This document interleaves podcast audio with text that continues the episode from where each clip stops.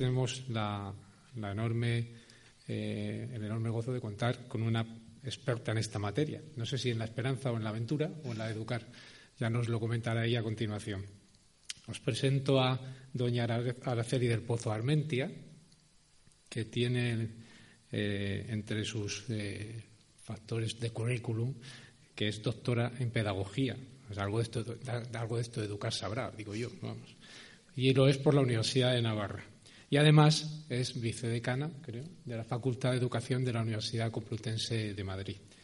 Entre otras cosas, eh, tiene ámbitos de investigación en, eh, el ámbito del trastorno del espectro autista, del trastorno de la ansiedad social y del estrés de la profesión docente. Este último me parece muy interesante porque todos los profesores se quejan mucho del estrés. Entonces, a lo mejor esto también es importante para investigar.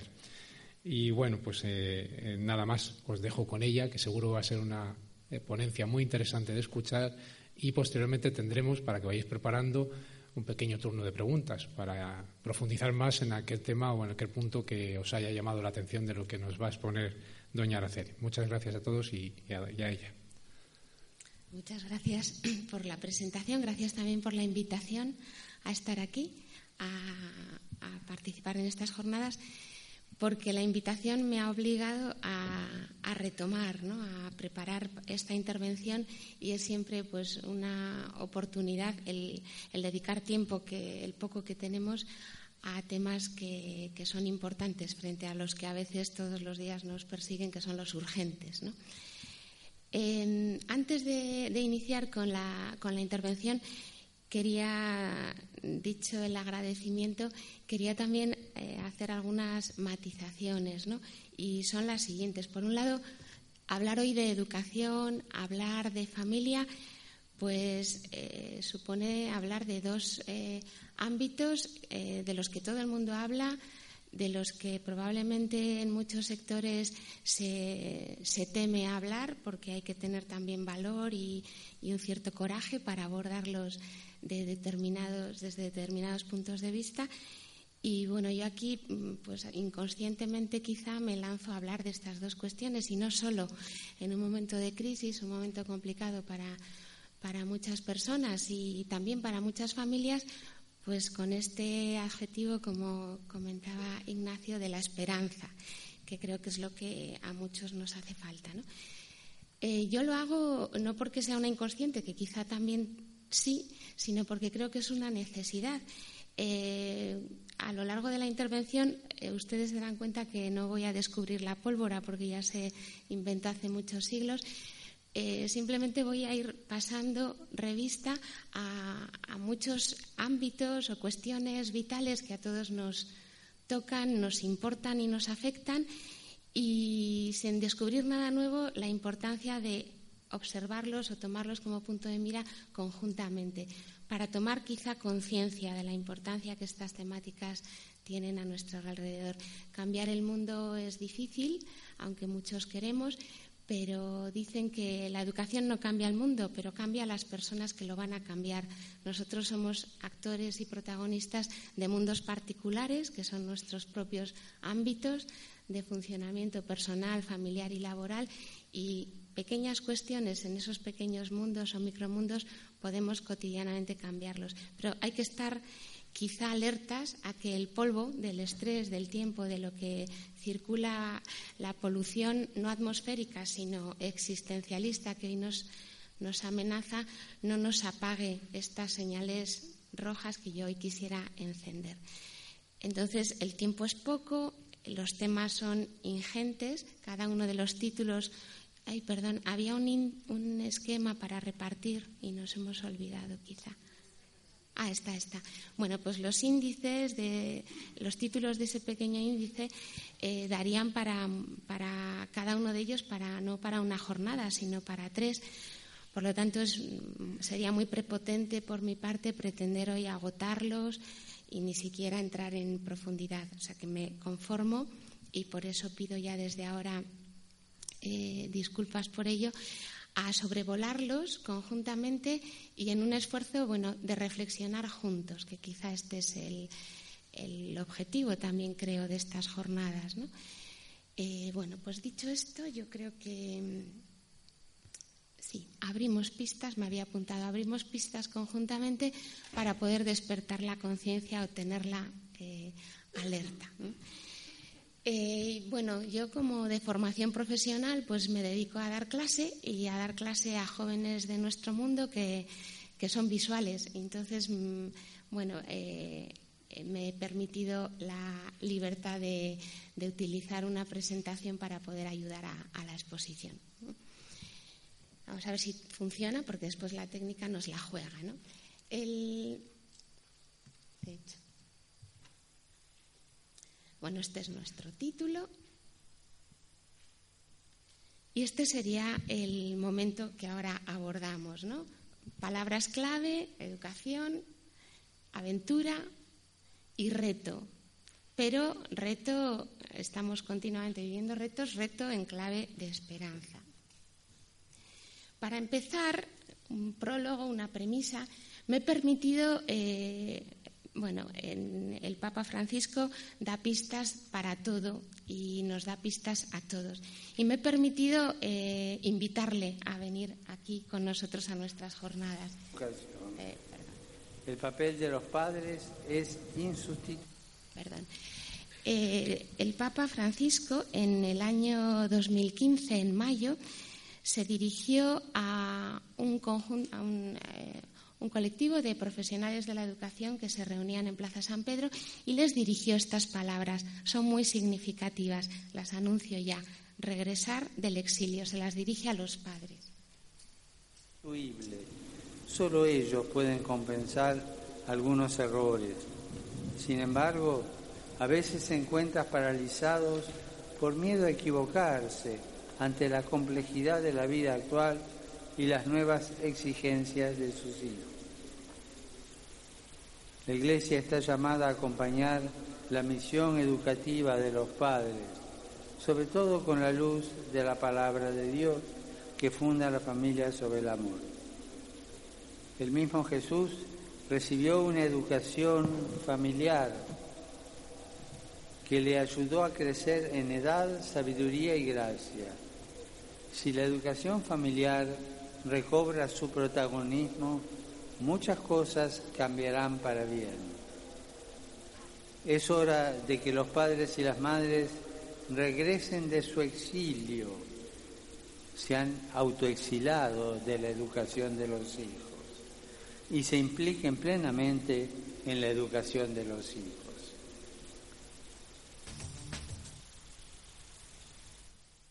Bien, eh, es un llamamiento a las familias. Aquí probablemente entre los presentes eh, todos formamos parte de una familia. No solo los padres educan en la familia, cada miembro de esa constelación familiar es susceptible de ser educador o de eh, erigirse en modelo de cara a los que le rodean. Y profesionalmente muchos de los aquí presentes, además, ejercemos también de docentes o de educadores o de maestros o de profesores. El Papa nos invita a regresar de ese exilio. Ayer a la tarde eh, se hablaba explícitamente de este papel de la familia como primera célula educativa, como primer ámbito educativo. Dejamos un momento aparte la educación y la familia y yo me remonto a, no al Génesis, como ayer alguno de los ponentes proponía, pero sí a lo que son algunos de los principios eh, antropológicos del ser humano, muy brevemente. Eh, las personas, todas las personas somos iguales, somos diferentes, somos iguales para ciertas cuestiones, todos necesitamos respirar, tenemos un corazón, usamos dos piernas para caminar, pero somos diferentes en muchas otras cosas. Cada persona, cada ser humano es único, indivisible, irrepetible y a lo largo de toda la historia mm, eh, jamás ha habido sujetos idénticos a nosotros ni los va a haber. Cada persona tiene el derecho y el deber de llegar a ser ella misma. Es un derecho que va eh, de la mano de la responsabilidad. Es decir, cada persona tiene también una responsabilidad social respecto a su misión en el mundo, a su tarea en el mundo. Y cada persona tiene el deseo de querer ser mejor cada día. aunque a veces se nos olvida o a veces nos parece que no es así. Pero esto es lo que nos impulsa cada mañana a levantarnos y a tirar para adelante. Este impulso es, forma parte de la naturaleza humana. Cuestiones relacionadas con estos principios, muy por encima, la acción humana. No somos indiferentes, nadie de nosotros, ningún ser humano, es indiferente a eso que, se llama acción humana. La acción humana se caracteriza porque es finalista, tiene un fin, sirve para algo, pero además es una acción que nos modifica. La acción reobra sobre la gente que la ejerce. No somos indiferentes al cuándo, al cómo, a aquello a lo que realizamos. Eh, a través de estas acciones humanas hacemos la historia de nuestra vida, lo que se llama el proyecto biográfico, el proyecto autobiográfico. Y llegamos a ser, al final, la culminación de ese proyecto, las personas que hemos elegido ser, que la vida nos ha permitido ser, o en algunos casos, aquellas personas que nos hemos resignado a ser. Y aquí entra de por medio el elemento de la libertad para determinar en qué escalafón nos colocamos. Última cuestión muy relacionada con estos principios previos, las relaciones personales. Estamos en un cúmulo de interacciones, relaciones, porque somos seres sociales, porque somos personas que vivimos en sociedad, que vivimos en comunidad, que vivimos de cara a los otros y en proyección continuamente a los otros. Bueno, pues todas estas cuestiones, en el ámbito por excelencia en el que se dan se gestan, se desarrollan y se llevan a culmine es en el ámbito familiar. Eh, vamos a, ver ahora, no sé si a alguien de los presentes les gusta Mafalda. A mí me gusta mucho, es muy didáctica y además muy divertida. Y hay un pequeño sketch que hace referencia a esta cuestión. Lo vemos.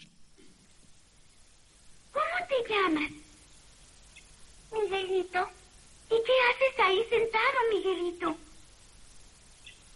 Pues estoy esperando algo de la vida. Es absurdo, Miguelito.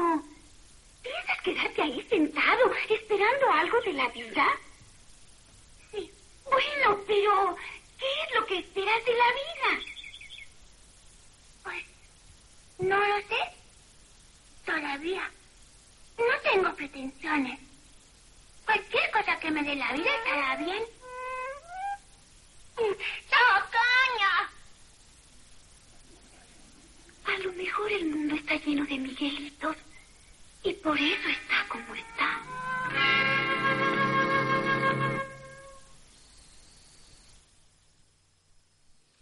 A lo mejor el mundo está lleno de Miguelitos. Miguelitos, personas que no han optado por ese proyecto autobiográfico eh, poner aquí, traer aquí a Mafalda con, esta, eh, con este episodio eh, es por remarcar la importancia de lo que en la familia, en el ámbito familiar, se gesta, porque la familia tiene la responsabilidad de que esas personas que ahí se forman sean personas con un proyecto biográfico potente elegido.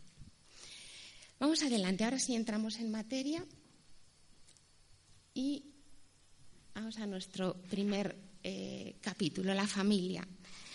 La familia, con algunas cuestiones obvias, vamos pasando revista a algunas cuestiones que se dan en la familia. Diversidad y complementariedad de los cónyuges, obvio.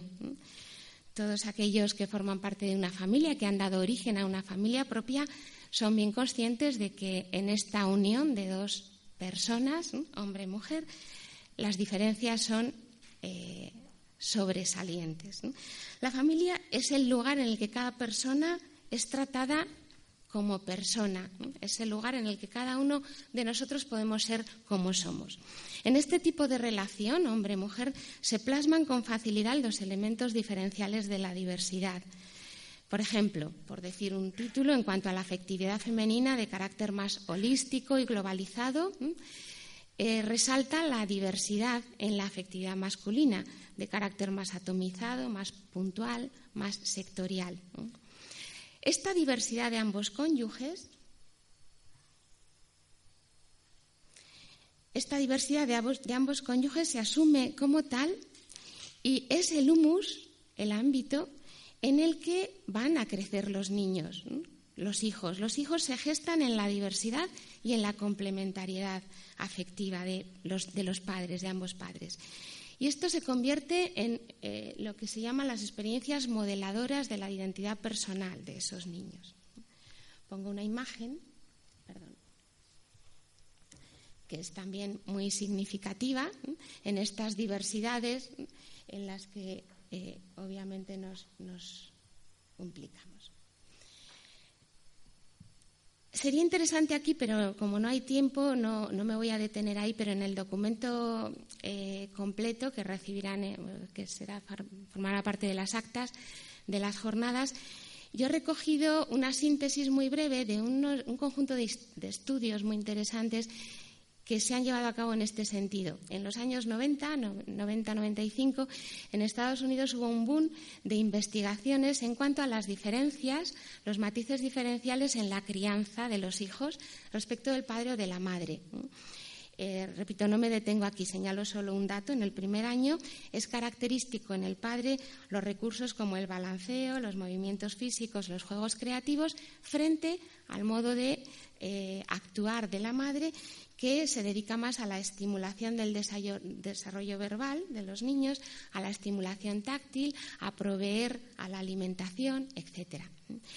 Es cierto que del año 90, de la década de los 90 hasta nuestros días, han pasado muchos años, pero estos estudios no se han replicado, porque a partir de, eh, en breve, saltó toda eh, la polémica sobre los estudios de género y esto ya se detuvo, no se, ha, no se ha progresado.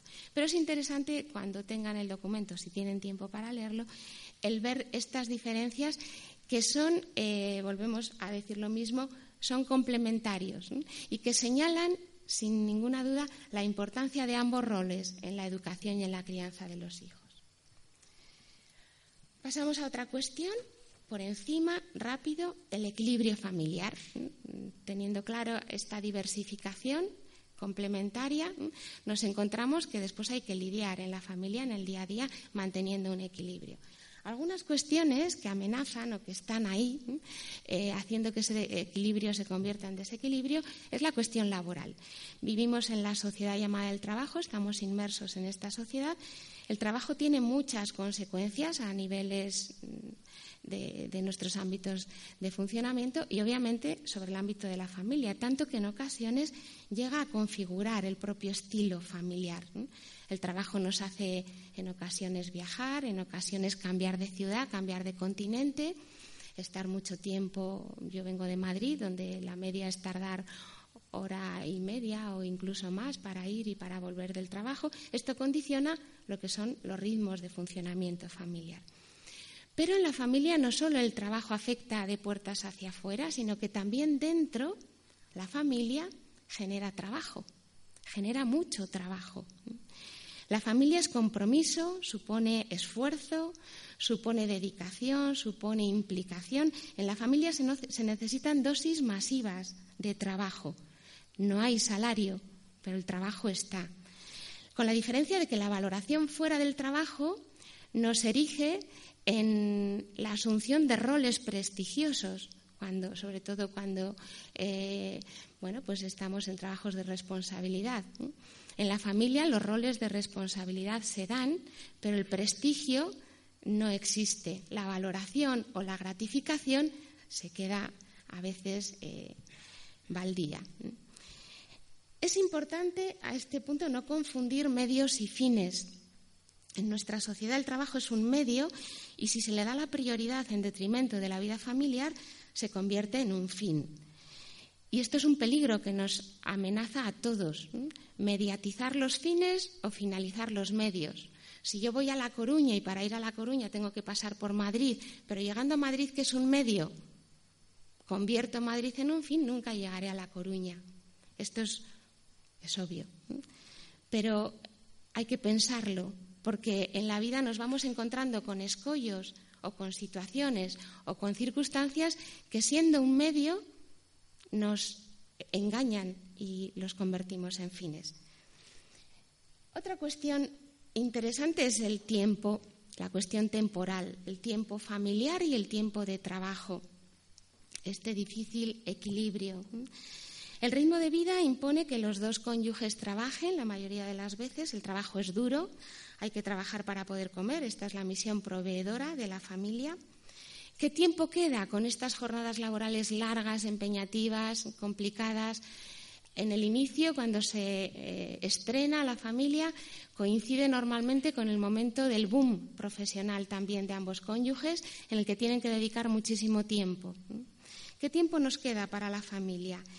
Eh, vamos a ver, la casa, por otro lado, la casa de paredes, donde vive la familia, la casa no es acogedora de por sí, la casa es acogedora, cuando uno llega de trabajar dice que bien, por fin en casa, me pongo las zapatillas, pero la casa es acogedora cuando está caliente, cuando está vestida, revestida, cuando la nevera está llena, pero cuando la casa no está vivida porque no hay tiempo para vivirla, llegamos y la calefacción no está encendida o la compra no se ha podido hacer. Hay un tiempo familiar que hay que considerar y conciliar con el tiempo de trabajo. Para eso tenemos una ley, ¿no? la ley de conciliación familiar. A esta cuestión una matización importante entre el tiempo cuantitativo y el tiempo cualitativo. Muchos de nosotros no podemos decirle a nuestro responsable laboral, a nuestro jefe, que como tenemos una familia me voy a ir pronto hoy porque tengo que. Nosotros la, jornada laboral la tenemos que cumplir independientemente de las circunstancias que tengamos en casa, que a veces son muy complicadas. Esta cantidad de tiempo dedicada al trabajo es significativa, lo hemos dicho, horas de, dedicación muy alta, eh, muchos imprevistos también en los trabajos, muchas exigencias que en otros tiempos quizá podían ser negociables, pero hoy con el miedo a la crisis y a la pérdida del puesto de trabajo, bueno, pues eh, estas cuestiones se, quedan ahí. El criterio cuantitativo es importante en este eh, punto porque porque el tiempo obviamente es un tiempo cronológico. Nosotros vivimos en el cronos, en los 60 segundos de cada minuto. Pero en la familia lo que importa muchas veces no es el tiempo cantidad, sino el tiempo pático o el tiempo psicológico o el tiempo afectivo, el tiempo vivido, el tiempo en el que la persona que está en casa tiene una determinada actitud. Hay muchas formas de pasar el tiempo que estamos en casa. Eh, a veces llegamos agotados y en casa nos relajamos o nos enganchamos a mirar el correo o a mirar los mensajes. Y es un tiempo en el que estamos eh, rodeados de otras personas que requieren nuestra dedicación. Antes de que esto se convierta en un problema, la falta de tiempo en casa, el tiempo de calidad dedicado a casa, es una señal de alarma que se enciende cuando va a llegar el conflicto. A causa del tiempo surgen problemas el tiempo hoy en la familia es una fuente de conflicto, pero hay formas de resolverlo. Hay un cambio de contenido y, por tanto, un cambio de vitalidad, pero que exige el cambio de actitud. Si no se puede arrancar más tiempo cronológico, al, trabajo, para dedicarle a la familia, las actitudes están en nosotros y las actitudes las podemos cambiar. Y desde esta perspectiva, el tiempo cualitativo, la cualificación temporal, considera que no solo la cantidad de tiempo es importante, sino esa calidad. Esto mm, reclama una cuestión importante en la vida familiar, que es la donación, la donación de sí mismo. De hecho, es por esto por lo que nace la familia, por la donación de dos personas, que en el trantram de la vida pierde protagonismo o se queda en un segundo plano. La vida de familia lo exige todo. Lo que hace falta es que las personas se donen.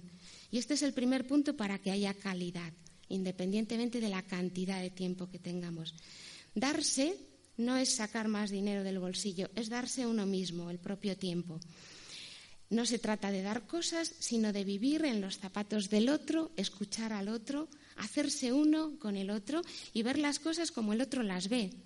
Y el otro es el niño, es mi mujer, es el tío, es el abuelo, es la familia reducida, es la familia extensa. En segundo lugar, se hace necesaria una buena jerarquía, una jerarquía en la distribución o en la asignación de esos tiempos, de la calidad de ese tiempo. Es una cuestión nada fácil. Aquí se dice en una frase, pero Esto nos lleva la vida entera a conseguirlo.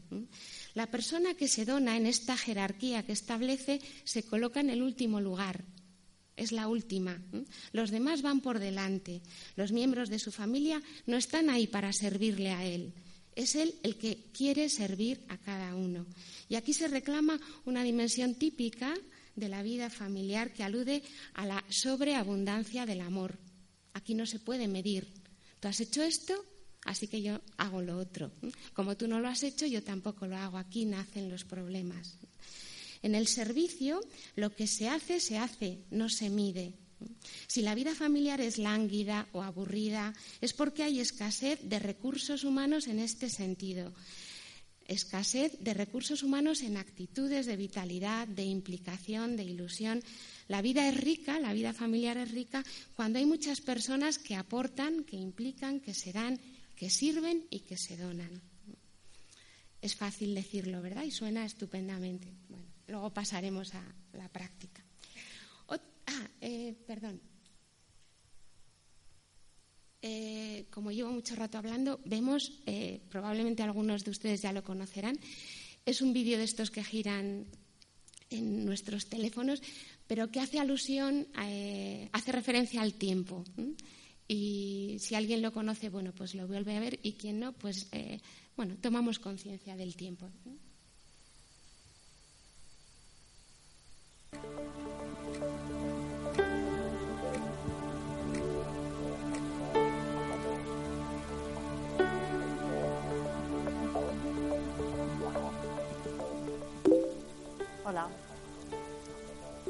Soy Raquel. Me llamo Darío. ¿A qué te dedicas? Soy profesor de educación física. Yo soy ejecutivo de una multinacional dedicada a las comunicaciones y al marketing. He sido profesora de matemáticas.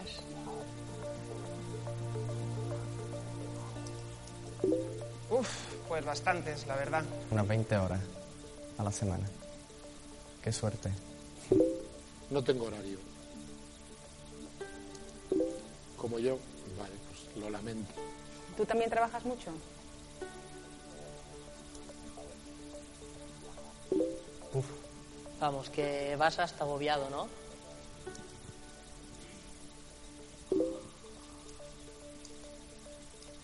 Ya. Pues qué putada.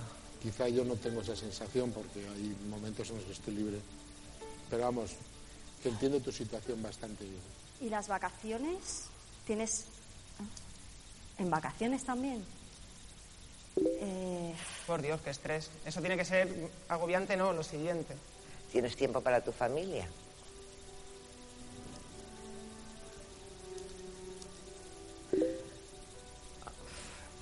En la empresa tú no puedes decir que tú tienes derecho a tu jornada de descanso después de tu jornada de trabajo.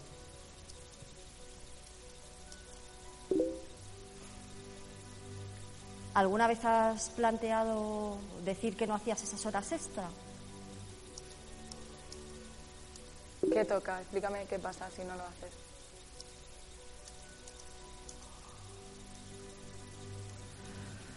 Uf, Por mucho que te guste tu profesión, eh, no compensa. yo creo que merece la pena buscar otra cosa. Quieres cambiar las cosas, pero no rompes con tus jefes. Tú no puedes. Me imagino por qué. Recopilando. Trabajas mucho, trabajas fines de semana, trabajas en vacaciones, la familia te tiene que ayudar. Es una situación muy difícil la tuya. Es un empresario que es... Eres un cargo intermedio de una empresa. Yo me imagino que trabajará en algún tipo de oficina. Sabe que la situación es así, No sabe decir que no por indecisión a perder el puesto de trabajo. o bien no puede cambiarlo, o bien es incapaz, o no tiene las herramientas para hacerlo. Pues como no seas médico o científico,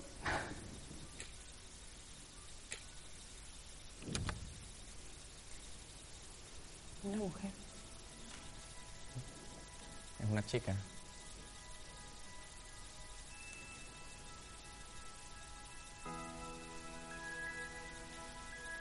No puede ser. Hostias.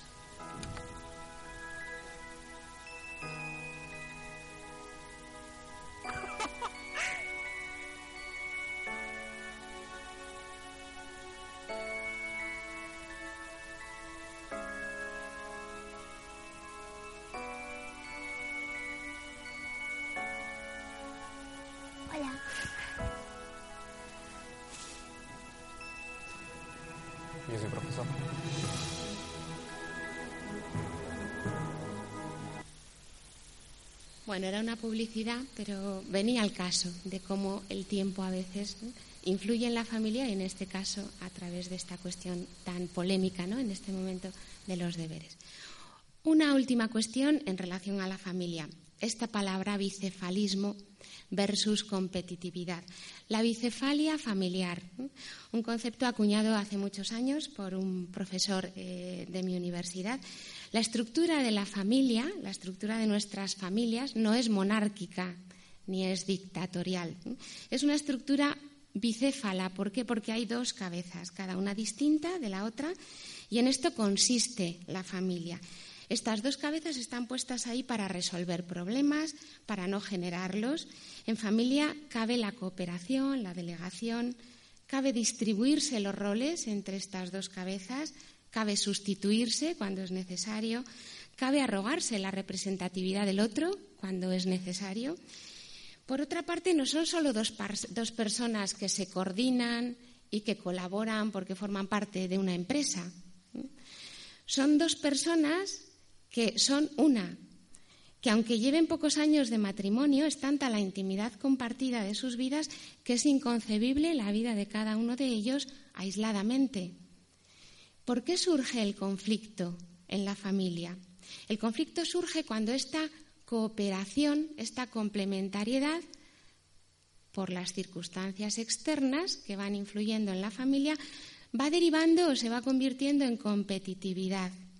En la familia tiene que haber cooperación, la competitividad es la que destroza esta bicefalia y convierte, sí, dos cabezas, pero dos cabezas que se tiran los trastos, dos cabezas que compiten o dos cabezas que discuten. Esto es lo que hay que evitar. Lo dejo aquí señalado sin más y con una foto que habla de la bicefalia. Pasamos, porque creo que voy mal de tiempo, al tercer punto, los hijos y la educación. Una cuestión importante, la importancia de la filiación, la cuestión de la maternidad la cuestión de la paternidad. En el ámbito familiar, en el ámbito personal, incluso previo. El hecho de convertirse en padre, físicamente en padre o en madre, constituye una experiencia que la mayoría de las personas afrontan en algún momento de su vida, pero no por ser habitual es intrascendente. Es más, hay pocas experiencias a lo largo de la vida que sean tan significativas e impactantes para una persona como el nacimiento de los hijos. El momento de la maternidad o paternidad constituye, de hecho, uno de los hitos antropológicos más importantes en la historia biográfica de cualquier persona. La llegada de un hijo modifica y cambia el ritmo y la estructura de vida personal, familiar, laboral y social de hombres y mujeres. Ser padre o ser madre no es algo adicional, no es algo sustantivo, no es algo secundario. Se cambia radicalmente a nivel afectivo, emocional, intelectual, biológico. Cambia la relación de pareja, cambian los estilos y el ritmo de vida. La nueva situación incorpora estos cambios en la familia que afectan a título personal y a nivel de la constelación familiar, de todo el grupo de familias. Creo que, como decía al inicio, esto no es descubrir la pólvora, pero esto hay que recordarlo. Otra cuestión interesante que sucede en la, eh, en la familia en relación a los hijos, estamos en este segundo punto, se habló ayer a la tarde también en una de las, eh, de las ponencias de esta palabra mágica y hoy eh, en tela de juicio en muchos ámbitos de nuestra vida social. Se habló de la coherencia. La unidad y la coherencia en el modelo existencial, en el modelo existencial de familia, la cuestión del modelo. La coherencia es esta relación entre lo que se dice y lo que se hace. En la familia se dice, niño, que no grites. ¿No? Aquí hay un, conflicto de lo que al niño le entra por vía verbal y lo que es lo que llamamos en educación el aprendizaje vicario, el aprendizaje por modelado. La adquisición de algunas pautas de comportamiento en el ámbito familiar se realiza principalmente de dos modos. A través del refuerzo directo, mediante el empleo de premios y castigos para facilitar o inhibir ciertas conductas, Pero sobre todo, y esto va más allá de nosotros y se nos escapa muchas veces, a través del aprendizaje vicario, es decir, a través de la observación e imitación del niño de las conductas a las que está expuesto las 24, horas del día, no porque no está 24 horas con sus padres, pero todas las horas que está en presencia de sus padres. la adquisición de creencias, actitudes y valores, ayer también se hablaba del valor, no de los valores, se genera de forma más fácil y eficaz cuando se da un vínculo afectivo entre el niño y el modelo de referencia, es decir, los padres. El modelo aporta la posibilidad de imitar, de crear procesos de identificación. El niño cuando nace observa y después imita. El niño es espectador, imitador y después actor. Y esto es fundamental. Ahora nosotros como adultos podríamos hacer, si tuviéramos tiempo, un ejercicio, un ejercicio de retrospección a cuáles han sido nuestros modelos familiares y nos daremos cuenta que replicamos, sin darnos ni cuenta, lo que hemos tenido. Bueno, vamos adelante. Los estilos educativos de este modelo que hay en la familia, de este aprendizaje por modelado. Eh, surgen los modelos de familia. Hasta 16 modelos de familia están tipificados en los estudios de, familia hoy día.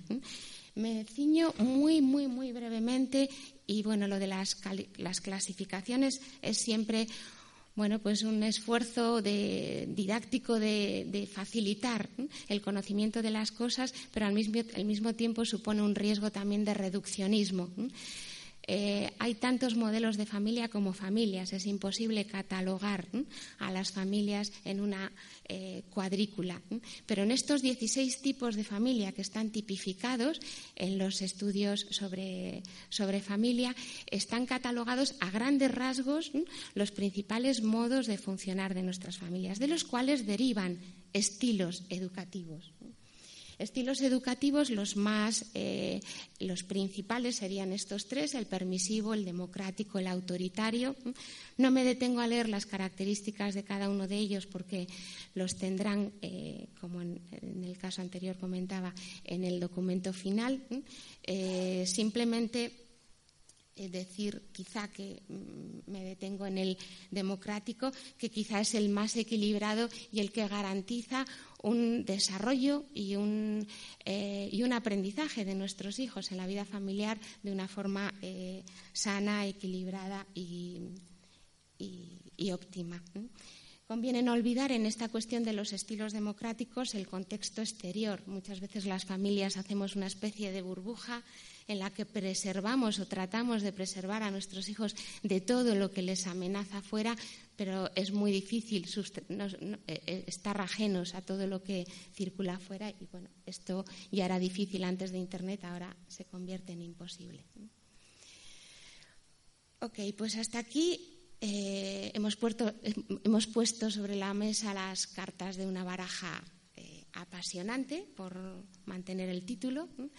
Es una apasionante aventura, pero compleja también al mismo tiempo. Y repito, no he lanzado más que input, ideas, títulos, abriendo pistas de lo que de, muchas de ellas se podría hablar mucho más. Para afrontar el reto, ahora de lo que se trata con esta baraja sobre la mesa, es decir, ¿y, qué podemos hacer? Eh, hablar es fácil y dar consejos es estupendo, pero después cuando uno está en el fragor de la batalla es cuando empiezan las, las cosas serias. ¿no? Para afrontar el reto, una primera premisa recordatoria, este, esta función o esta misión de la educación que se eh, retrotrae a este significado etimológico de la palabra, que no es meter contenidos en las cabezas de nuestros hijos, ni normas, ni recomendaciones, ni consejos, sino ayudar a que salga desde dentro esa persona que tiene que madurar. La educación para Sócrates, Platón, Montaigne, Rousseau, Herbart, los grandes pedagogos de, la historia de la pedagogía, consiste en desarrollar armoniosamente en jóvenes y adolescentes todas las facultades.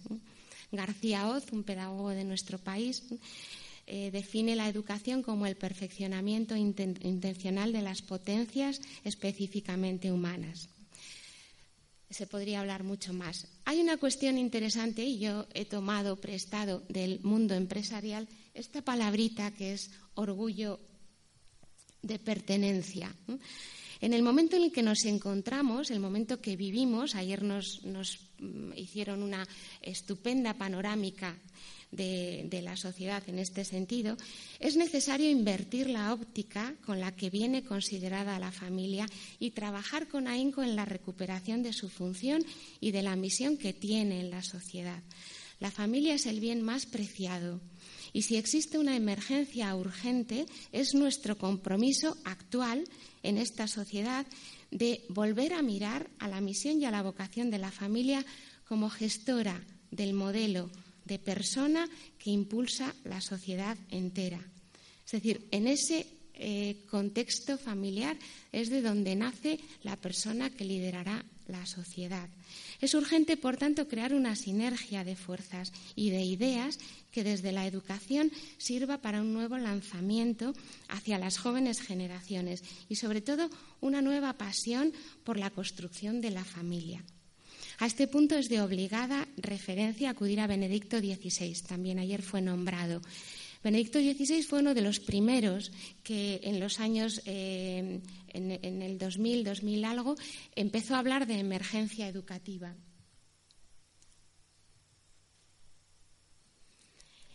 Y en, el, en concreto, en mayo del 2010, eh, dirigiéndose a un, eh, en un discurso a los obispos de Italia, hablaba de la nueva pedagogía y decía el Papa reconociendo las dificultades y los retos de la sociedad hoy, invitaba, sin embargo, a no ceder a la desconfianza y a la resignación. Decía que era un riesgo que corríamos. Esta pasión educativa debe ser una pasión del yo por el tú, por el nosotros y por Dios. Y no se resuelve en una didáctica o en un conjunto de técnicas ni en la transmisión de principios áridos, sino que se trata de llevar adelante un acompañamiento Educar es formar a las nuevas generaciones para que sepan entrar en relación con el mundo, fuertes en una memoria significativa que es no solo ocasional, sino acrecentada por el lenguaje de Dios que encontraremos en la naturaleza y en la revelación, por un patrimonio interior compartido por la verdadera sabiduría que mientras reconoce el fin trascendental de la vida, orienta el pensamiento, los afectos y el juicio. Y decía Papa Benedicto, esta nueva forma de educar necesita lugares creíbles. Y acuñaba esta fórmula, lugares creíbles. El primer lugar creíble, apunta el Papa Benedicto, es la familia, con su papel peculiar e irrenunciable. Vamos a ver ahora algunas pautas pautas que pueden ser consideradas estrategias de intervención, para no quedarnos solo en la bonita teoría, ver qué es lo que de verdad podemos hacer. Yo lo digo porque me lo aplico o porque trato de aplicármelo. Después otra cosa es conseguirlo. Pero creo que ya va mucho en la actitud de querer, aunque después sabemos que esto eh, no se consigue con, con solo quererlo. Ahí eh, son solo los títulos, digo de alguno de ellos algo. Educar en la libertad. Ayer también se hablaba de, se habló mucho de los derechos y alguien mencionaba, alguno de los ponentes mencionaba que estos derechos eh, en nuestro momento actual en muchos casos van eh, aislados y no van de la mano de lo que tienen que ir acompañados, que son derechos con responsabilidades, derechos con deberes. Educar en la libertad exige educar en la responsabilidad. La libertad es comprometida, compromete siempre y no es posible liberarse de este compromiso. El compromiso que la libertad genera se llama responsabilidad.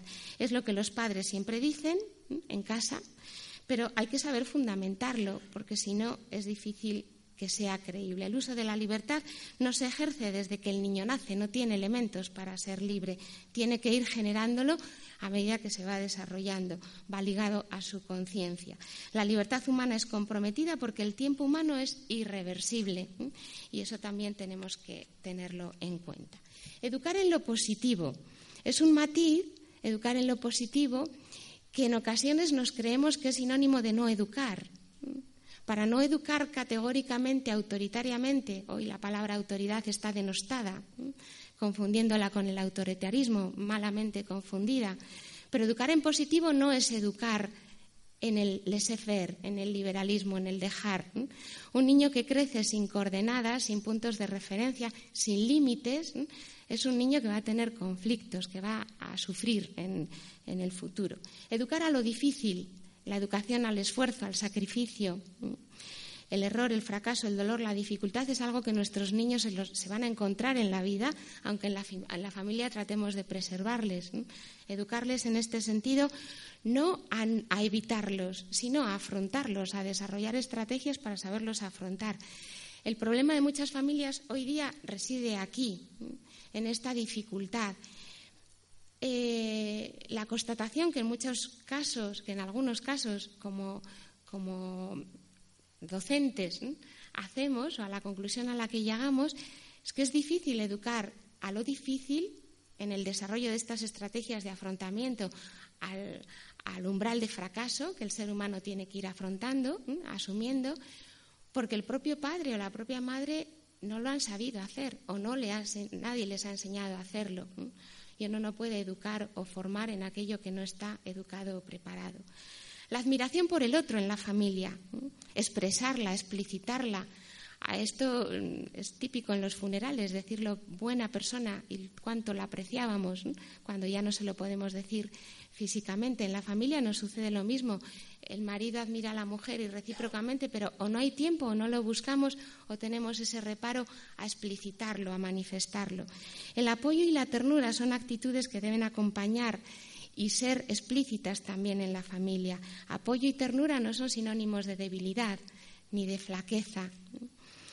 Ponerse siempre en los zapatos del otro, hacerse uno, es algo que siempre ayuda a tratar de ver la escena conflictiva que ha surgido en ese momento, tratarla de ver desde la perspectiva que tiene el otro. Esto ayuda, hace falta mucha serenidad para hacerlo, porque en los momentos de conflicto estamos calientes, pero contando una, dos y tres, en el tres ya podemos reaccionar y quizá plantearnos eh, esta pregunta, ¿por qué ha actuado así? ¿Por qué ha reaccionado así? La tolerancia, ayer se hablaba también de la palabra tolerancia, tolerancia en el sentido pleno de la palabra. En esta tolerancia, el error, un error siempre merece perdón. Y no se dice si el primer error de cada día o el primer error de cada hora. Si uno se confunde, al lado tiene alguien que tolera esa confesión. La comprensión del otro, sea quien sea el otro. A veces comprendo muy bien a un hijo, pero quizá no a otro. Distinguir entre medios y fines, hemos hecho ya alusión a ello, no me detengo aquí. La distribución de los roles a todos los niveles. Hoy día en muchas familias eh, hay una mala interpretación de esta asignación de roles.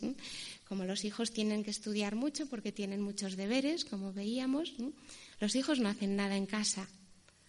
entonces es la madre, el padre o quien venga de fuera a ayudarnos. Y es muy educativo que desde que se pueda, cuatro años, es una buena edad para empezar a tener responsabilidades familiares. Lógicamente, eh, eh, relacionadas con el nivel de competencia de esas edades. Pero preparar ciertas cosas en casa, esta asignación de roles hace que todos nos sintamos implicados porque son responsabilidades que nos vienen pedidas. La fortaleza está en resistir, no en atacar. La primera reacción del ser humano, no porque uno sea malo, sino que es un principio antropológico básico también, la primera reacción es el ataque ante una amenaza externa. Pero eh, la templanza, que es esta virtud maravillosa, nos ayuda a esta otra eh, competencia del resistir que salva muchas situaciones. No relativizar lo absoluto y no absolutizar lo relativo. Mucho cuidado con el lenguaje. A veces somos absolutistas totales. ¿no? Nunca me digas, siempre has dicho, y ni, es nunca ni es siempre. Esta vez has sido así, ayer fíjate lo que te pasó, pero es que siempre haces lo mismo cuidar el, el, encuentro, la relación a todos los niveles, racionalizar y optimizar el tiempo viviendo el tiempo de calidad. La, familia, como institución bicéfala, demanda diseñar en este sentido, una política de suplencias, sustituciones, complementariedades, equivalencias, de manera que el trabajo que hay dentro de la familia sea de todos y que si un día uno no puede, no importa porque lo hace el otro. Y este trabajo que es de todos sirve y rinde y el esfuerzo se multiplica. Es prioritario para esto mantener el objetivo por el que todos estamos en una familia, el de ser felices en esa familia. Si a la familia no se va con este propósito de ser feliz y hacer feliz al otro, es mejor no crearla. La familia es la razón por la que se vive, no por la que se trabaja. Cuando se tiene un porqué, se soporta cualquier situación. Cuando se tiene un porqué, se soporta cualquier cómo. El esfuerzo del trabajo, el cansancio, el impuesto de hacienda, lo que nos llegue. Pero hay que mantener viva esa razón, el porqué y el por qué en vivir. Y esta es la instancia que bajo ninguna condición ha de ser subordinada a otra.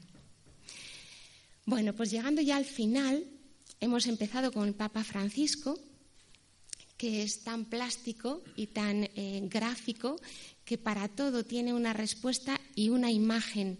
Es muy didacta nuestro Papa, muy pedagogo. Continuamos con, eh, con, una de las grandes aportaciones de su pontificado hasta el momento, que ha sido la última exhortación a Moris Leticia, dedicada precisamente a las familias del siglo XXI. De esta exhortación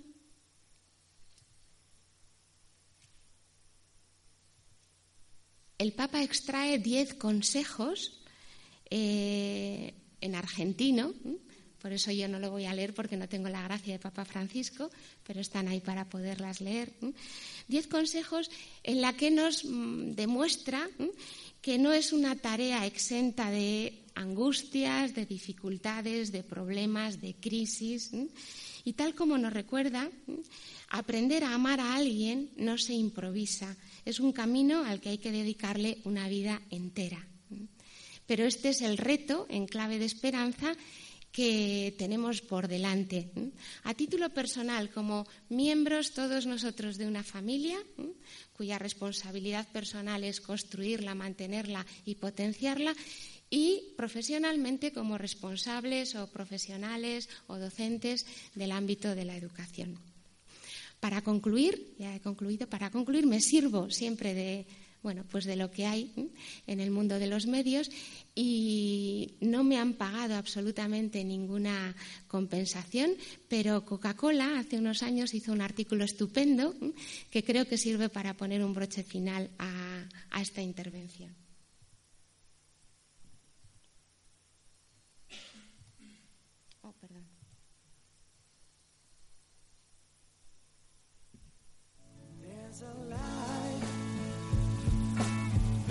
I saw.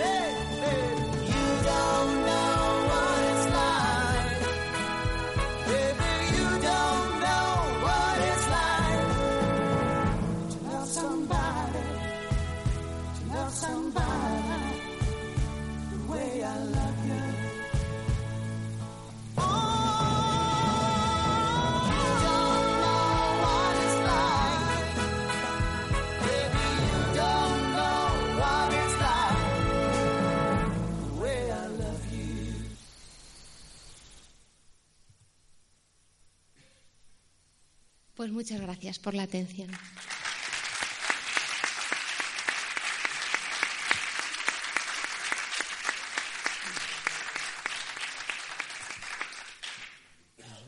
Muchas gracias a, usted, a ti, por esta intervención tan magnífica. Nos has puesto esta aventura tan maravillosa de educar y nos ha dado pautas para, afrontar el reto.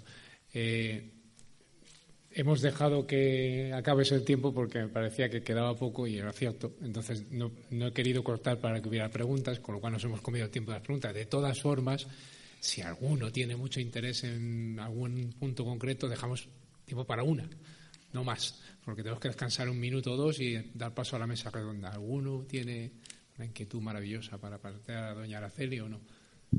Pues nada, dos minutos de receso y nos incorporamos a la mesa.